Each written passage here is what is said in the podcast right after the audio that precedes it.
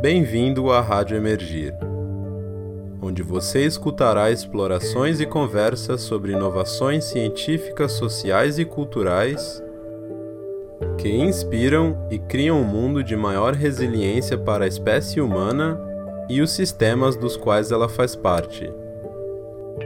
Eu sou o Danilo, seu host, e agora o convido a pisar na fronteira entre o possível e o impossível.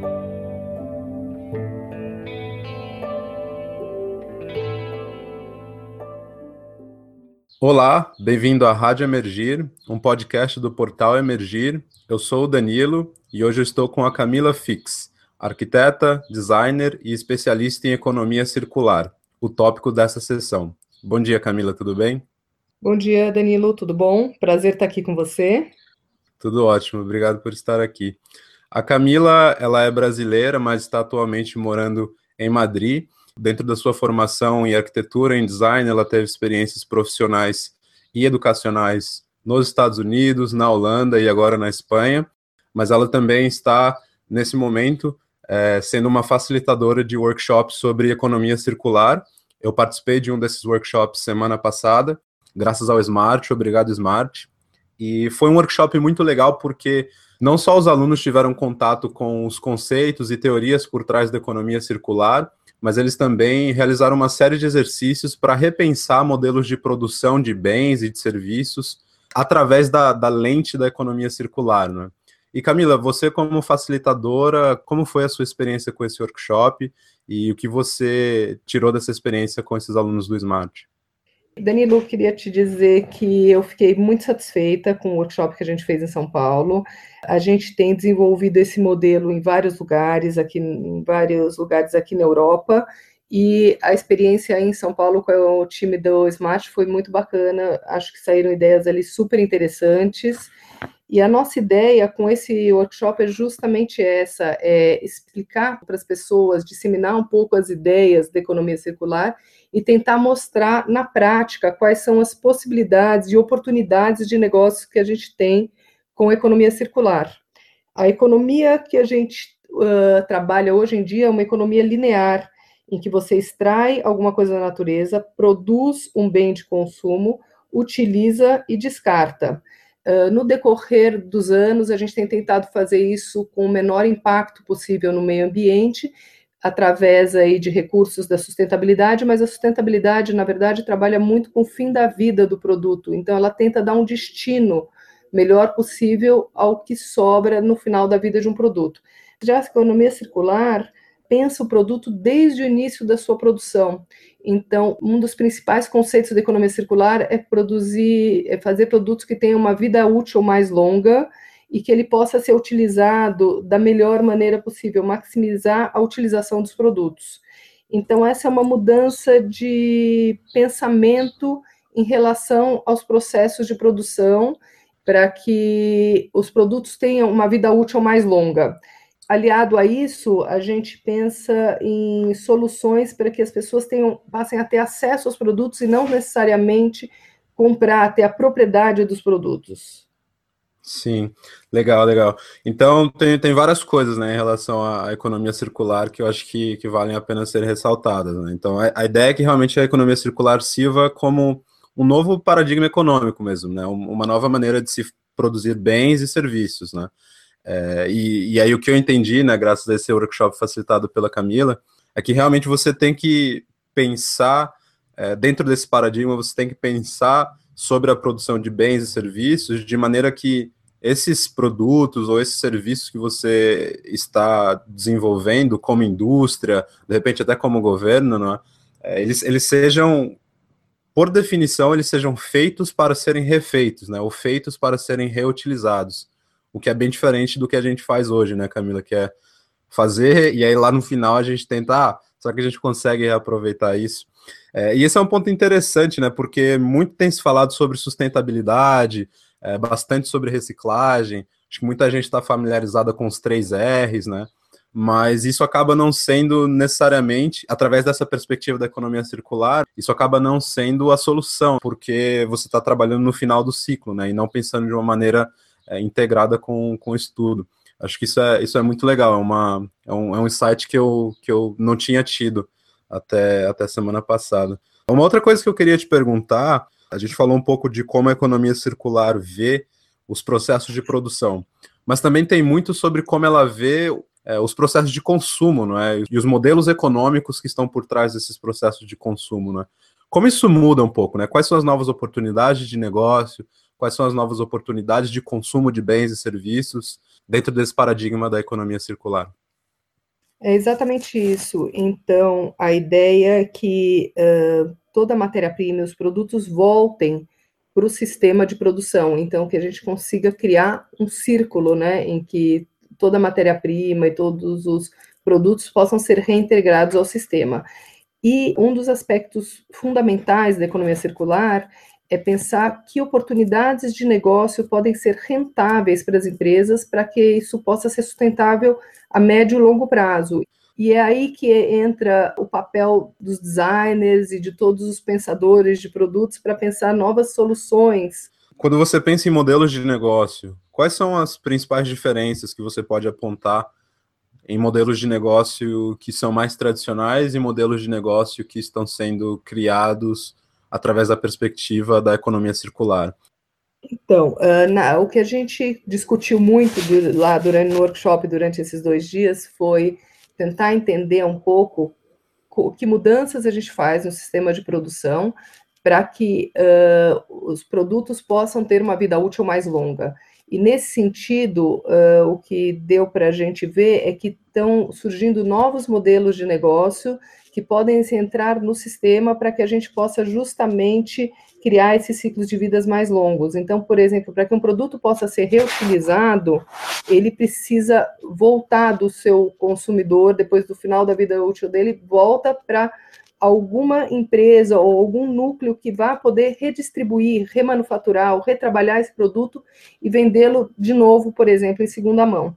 Só para contextualizar um pouco, eu vou dar aqui algum um exemplo para que as pessoas possam entender um pouquinho do que a gente está falando. A Brastemp, por exemplo, Ótimo. é uma empresa que trabalha com venda de produtos, de um modo geral, linha branca, né, para para o mercado, e eles têm um produto que é o filtro de água, em que, ao invés de eles venderem o produto no mercado, eles uh, disponibilizam o produto para os clientes, para os clientes e uh, as pessoas pagam, passam a pagar uma taxa mensal, ou seja, o, pelo serviço de manutenção do filtro. Então, esse produto é de propriedade da uh, empresa, no caso da Brastemp, e o cliente final tem acesso ao produto, mas não é dono desse produto. Num sistema desse tipo, o que acontece é que os interesses dos clientes e da empresa acabam ficando alinhados, porque tanto a empresa quanto o cliente têm interesse que esse produto seja o mais durável possível, que tenha a menor manutenção possível uh, e o menor custo possível. E esses são também os nossos interesses para que a gente tenha o menor impacto possível no meio ambiente, né? Muito bacana. Eu lembro que durante o workshop, quando eu ouvi esse exemplo da Brastemp, me veio à cabeça muito rapidamente o que acontece hoje em dia com internet, né? Quando você assina internet, muito raramente você compra o seu modem da internet, né? O que acontece é que você é, aluga, né? Você paga pelo acesso ao modem que é da companhia, e se tem algum problema, são eles que vão consertar. É, eu acho que é o mesmo princípio, né? Isso que está, de maneira geral, relacionada com o que muitas pessoas vêm chamando da economia de acesso. A ideia de que você não precisa ter um produto, não é verdade? Você precisa ter acesso a ele. O Uber é parte desse movimento, né? Você não precisa ter um carro, você precisa ter acesso à mobilidade. A mesma coisa com o Airbnb e essas outras plataformas que dão acesso a, a produtos e serviços. Eu acho que isso é muito legal. E só para ressaltar uma das coisas que você falou, você alinha interesses no final das contas, né? Porque você tem a, tanto o consumidor quanto a empresa com interesses semelhantes em relação a esse produto, né? Que ele seja durável, porque para o consumidor é bom que esse produto dure, porque ele utiliza ele, para a empresa é bom que ele dure, porque a manutenção também acaba sendo menos custosa. E isso é, é bastante legal porque você acaba atacando um pouco né, a ideia de obsolescência programada. que é uma outra coisa que a gente discutiu nesse workshop, né, que é muito característico da maneira em que, pelo menos na minha opinião, né, é muito característico da maneira em, em que nós fazemos economia hoje em dia, né, dessa maneira mais tradicional. Os produtos eles são feitos com uma idade para morrer, né? Eles, eles são feitos com uma uhum. idade para não serem funcionais e aí você tem que trocar. Isso acontece muito em celulares, talvez até alguns outros bens como carros e tal. É, a economia circular, então, ela, ela poderia ser vista como uma solução, uma alternativa a, a esse resultado negativo que é a obsolescência programada, né, desse modelo mais tradicional de produção? Exatamente. A, o modelo que a gente tem hoje, você está chamando de modelo tradicional, uh, é sobre a lógica de se produzir rápido e barato e promover um ciclo em que as pessoas comprem por um prazo muito curto um novo produto, outro produto, outro produto, para que a empresa ganhe no volume de produção. E a economia circular começa a pensar algumas soluções para que esse processo seja mais longo, para que a gente estenda a vida útil do produto. Além desse modelo de acesso que a gente comentou agora, tem outros modelos, por exemplo, o modelo híbrido, em que você tem produtos em que o custo do produto para o consumidor é, é relativamente baixo e a empresa vai ter lucro, vai ter a sua rentabilidade através da venda de, do refil. Então, tem vários exemplos nesse sentido. Impressora é um deles, em que você compra a impressora e depois você fica comprando o refil da marca e a rentabilidade da empresa vem pela venda do refil muito mais do que pelo produto em si. Uh, outro exemplo é a máquina de café, como a máquina de café Nespresso, em que as pessoas adquirem as cápsulas, né? Então, você cria uma fidelidade do cliente com a sua empresa por um período muito mais longo, a rentabilidade é dada pelo refil e não tanto pelo produto, e nesse tipo de modelo de negócio, de novo, os interesses do usuário e da empresa estão alinhados em ter, vender um produto que tenha um baixo custo de produção, que tenha baixo custo de manutenção e dure muito tempo, porque a rentabilidade não está no produto em si, mas está no consumível, né? Isso é muito legal. Você realmente acaba criando uma nova relação consumidor e empresa, né? Isso, isso é algo realmente bastante legal. Que está muito baseado na confiança. Né? O desafio é entender quais são as oportunidades que tem de negócios para que a gente possa fazer crescer essa nova relação, que a gente possa criar outros modelos, além dos modelos que a gente tem visto aí na economia circular, e principalmente no nosso caso, pensando especificamente em Brasil, é tentar entender como é que a gente pode aplicar economia circular a realidade do Brasil, que é um pouco diferente do que está sendo feito no exterior, né? Com certeza tem uma enormidade de oportunidades que vão ser muito específicas e características de um país como o Brasil, e é isso um pouco o nosso desafio aí daqui para frente. Sim, é um baita desafio. Eu, na verdade, ia comentar nesse ponto agora. Né? Tem, tem muita coisa sendo feita fora. A própria fundação Ellen MacArthur, né, que a fundação que começou um trabalho de síntese sobre conteúdo em economia circular. É, eles são do Reino Unido, né? E eles acredito que eles também tenham feito trabalhos de consultoria sobre o assunto, mas eles estão num outro ambiente, né, num outro contexto. E você, eu acho que está sendo pioneira nesse sentido, porque você está trazendo essas ideias para o Brasil, e muito obrigado por isso. É, e já que você está nessa posição, eu queria te perguntar, né, o que, o que você vê de oportunidade dentro do Brasil, o que você vê como né, desafios para talvez uma nova geração de empreendedores aí no Brasil que está surgindo. Como é que você contextualiza esse tópico é, aqui no território tupiniquim? É uma pergunta aí que não é fácil de responder, né? Na verdade, uh, a economia circular, para ela funcionar com efetividade, a gente precisa pensar em sistema, em cadeia de produção. Então, a gente sabe que tem aí uma enormidade de desafios, que no Brasil a gente gera uma quantidade muito grande de resíduos, uh, tem um, um, um país que uma área continental enorme, com uma população muito grande, então precisa ser aí. Na verdade, eu sou uma das pessoas que estou falando sobre isso aqui no Brasil, mas tem muita gente fazendo. A, a Fundação Ellen MacArthur já está no Brasil, tem uma, uma sede no Rio de Janeiro, algumas Olha, empresas. É, então, algumas empresas como uh, lojas americanas, Natura, estão engajadas eh, já fazem parte da Ellen MacArthur Brasil, e tem aí um movimento que está muito embrionário começando para tentar entender o que, que, pode ser feito por aqui, né? Uh, mas legal. depende também de políticas públicas, de incentivos fiscais, então é um tema aí bastante complexo. É, como, como um tema complexo, né, e como uma, uma, um tópico que exige realmente um pensamento sistêmico, não, muito provavelmente não vai ser um ator que vai resolver tudo, não é verdade? Você realmente precisa de uma integração bastante grande, que é difícil de ser coordenada, né? Mas não é impossível. Eu, eu ainda, no final das contas, eu sou otimista em relação a isso. Não, eu é, acho, mas... eu sou otimista também. Eu, tenho, eu é. acho que vai chegar lá. É, eu acho que é um processo que é longo aí, que vai demandar muito tempo, mas é, atividades como essas que a gente fez nesse final de semana são muito importantes, porque você coloca os jovens aí, aliás, o, o pessoal todo do Smart é talentosíssimo, aí, todo mundo estava ali super engajado, super interessado, eu acho que a gente teve ali dois dias muito intensos, de muito trabalho, várias ideias surgindo, e o mais importante disso é fazer com que as pessoas comecem a olhar para o sistema de produção com uma lente diferente e que isso vocês possam levar aí daí para frente na carreira profissional de vocês. E esse é um trabalho que a gente quer replicar daqui para frente com vários grupos. Uh, na Europa, isso tem sido feito uh, já com uma certa escala e a gente está querendo levar isso aí para o Brasil. Na verdade, esse workshop com os que a gente realizou no Brasil, mas a ideia é ampliar esse trabalho aí nos próximos meses. Sensacional, espero que dê certo. E se você for pensar nos resultados né, desse workshop, eu posso te dizer, do lado dos participantes, que realmente essa, é, essa habilidade de olhar para os processos de produção com uma nova perspectiva, né, esse, né, colocou o óculos da, da economia circular, eu acho que isso foi muito real para todo mundo que estava lá.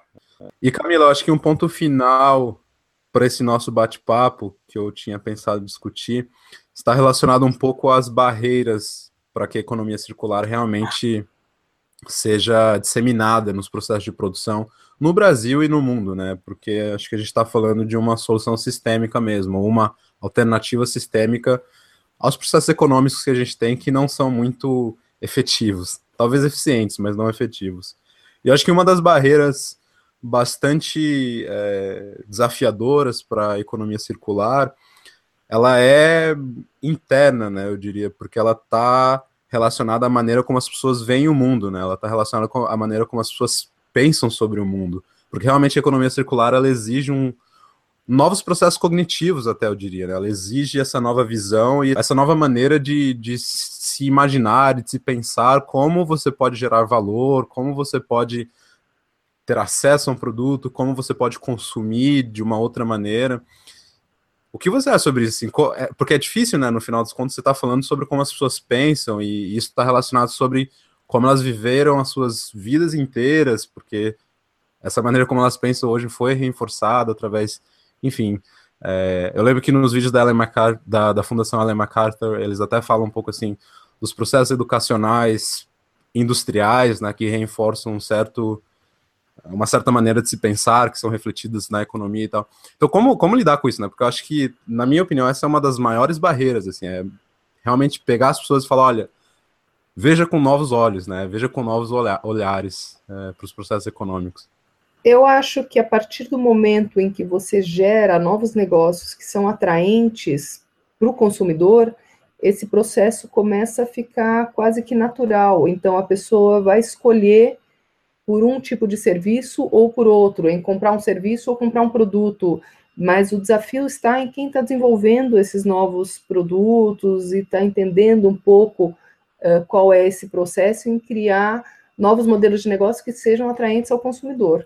Uma das grandes barreiras que em quem está, enfim, envolvido com, com esse tipo de pensamento de e tentando encontrar novos caminhos e novos modelos de negócio é fazer com que o produto que foi utilizado volte para o sistema, ou volte para quem, para quem produziu, né? Então, no Brasil, você tem a lei de resíduos sólidos, em que obriga as empresas que estão produzindo alguma coisa a ser responsável pelo fim da vida do produto que ela produz, mas além disso, eu acredito que tem oportunidades de negócios em que façam isso de uma maneira que atraia o consumidor. em que ele, em que ele entenda valor, em que se ele entrega um produto de volta, ele vai ter um, um benefício de volta, e com isso você consegue começar a criar esses loops e criar esse sistema circular. Então, no fundo, tem que entender quais são os mecanismos para engajar todo mundo, desde da pessoa que vai extrair a matéria-prima, quem está dentro do processo de produção inteiro, de toda a cadeia do processo de produção, até o consumidor, para que ele utilize o produto e faça com que ele retorne para o sistema de novo, né? Então. Entendi. Então, no final das contas, você está falando mesmo de repensar mecanismo de incentivos até, né? Porque você tem que dar incentivos para o consumidor retornar esse produto, a empresa tem que ter incentivos para que esse retorno seja é, realmente algo a ser buscado, né? Então, é realmente esse, esse meta-pensamento. Possa trazer rentabilidade principalmente para o mercado de venda segunda mão. Uh, então, é entender quais são as oportunidades e como fazer dessas oportunidades uh, um novo negócio que possa ser rentável e que as pessoas se sintam favorecidas por esse processo. Sim, que... isso é legal. É, o que você mencionou aí no final também, é, talvez seja importante ressaltar, né? essa ideia de, de, de mercados de segunda mão, de, de mercados que são é, movidos por produtos que foram remanufaturados, reaproveitados, porque eu acho que isso é uma coisa que a gente explora, explora pouco hoje, né? E até, eu diria, até existe um certo tabu, talvez, né, em torno de, se eu vou pensar em brechós, né? É, tem uma certa resistência da compra do produto de segunda mão, mas muitas vezes ele volta para o mercado com uma qualidade muito parecida ao produto novo. E a, essa é uma das da, dos processos que eu acho que com o tempo vão mudar, que as pessoas vão começar a experimentar os produtos remanufaturados e entender que eles podem ser uma boa alternativa de consumo. Ou você pode uh, oferecer a uma pessoa que inicialmente não teria acesso a um produto, mas ele consegue ter acesso ao produto manufaturado. Então, existe mercado para esse tipo de produto. Eu acho que é isso que as empresas estão começando a perceber. Legal. Então, acho que é isso, Camila. Eu gostaria de agradecer é, a sua presença aqui, o tempo.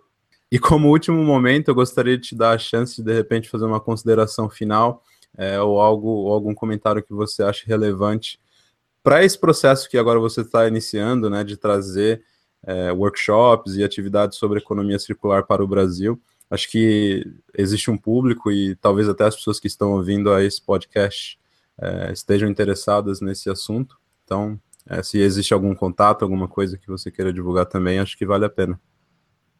Tá ótimo. Uh, Danilo, eu queria agradecer, então, uh, aí a oportunidade, esse bate-papo com você, dizer que a economia circular é um tema relativamente novo, que ele tem, eu tenho visto que aqui na Europa ele já está num estágio aí um pouco mais avançado do que no Brasil, no sentido de que a gente já tem empresas uh, fazendo negócios realmente pensando sobre essa ótica. No Brasil, esse é um tema que já tem vindo sido discutido aí nos últimos dois, três anos bastante, eu tenho visto cada vez mais isso na pauta, mas ainda a gente tem poucos exemplos brasileiros uh, de produtos uh, e, e, modelos de negócios circulares, já existem alguma coisa, mas ainda é pequeno, e a nossa ideia é que isso possa crescer aí nos próximos anos, que cada vez mais gente seja engajada, envolvida com esse assunto, e nesse sentido, eu estou muito feliz de estar tá levando para o Brasil essa metodologia, que foi uma metodologia desenvolvida na Holanda, que realmente, como você pode ver no, durante o workshop, é uma metodologia extremamente prática, em que as pessoas se veem ali em um dia e meio, dois, na pressão de, depois de dois dias, chegar na solução de um produto ou de um modelo de negócio que trabalhe com essa ótica e que funcione, né? E esse exercício eu acho que é muito bom para que depois a gente possa uh, utilizar como experiência aí para na carreira de cada um ou nas oportunidades de trabalho que venham para frente, para que as pessoas começam de fato começar a pensar de uma maneira aí um pouco diferente. Uh, se quiserem entrar em contato comigo, o meu e-mail é camilafix@fixdesign.com.br, tá bom? Obrigada, Danilo. Camila, obrigado. Então, eu coloco o seu e-mail no post que vai acompanhar esse episódio do podcast. E lá também, para as pessoas que estão ouvindo, eu vou colocar alguns outros links e vídeos relacionados à economia circular, então essa é uma oportunidade também de se aprofundar um pouco mais no assunto. E eu espero que esse seja realmente um, um tópico aí que cada vez mais e mais vai estar presente é, nas atividades econômicas e, e, de negócios do país. E também nas atividades sociais, né? Porque a gente acho que não pode esquecer que a economia circular ela também é, serve como apoio para o pensamento de negócios sociais, para o pensamento até de atividades do terceiro setor. Acho que isso não, não deve ser descartado também. Então, muito obrigado, Camila. Espero que você tenha sucesso disseminando a economia circular no Brasil e no mundo. E espero que também a gente se veja mais na frente aí, talvez com algumas outras histórias e cases sobre economia circular e como ela está realmente mudando o mundo. Muito bom. Obrigada, Danilo. Prazer falar com você. Prazer. Tchau, tchau. A Rádio Emergir é uma iniciativa do Portal Emergir, um projeto que tem a missão de explorar e disseminar informações sobre o paradigma da complexidade. Caso você queira saber mais sobre isso, acesse emergir.co. Obrigado por nos escutar e, se puder, por favor, ajude na divulgação desse material. Por aqui, seguimos em frente, em rede. Até a próxima!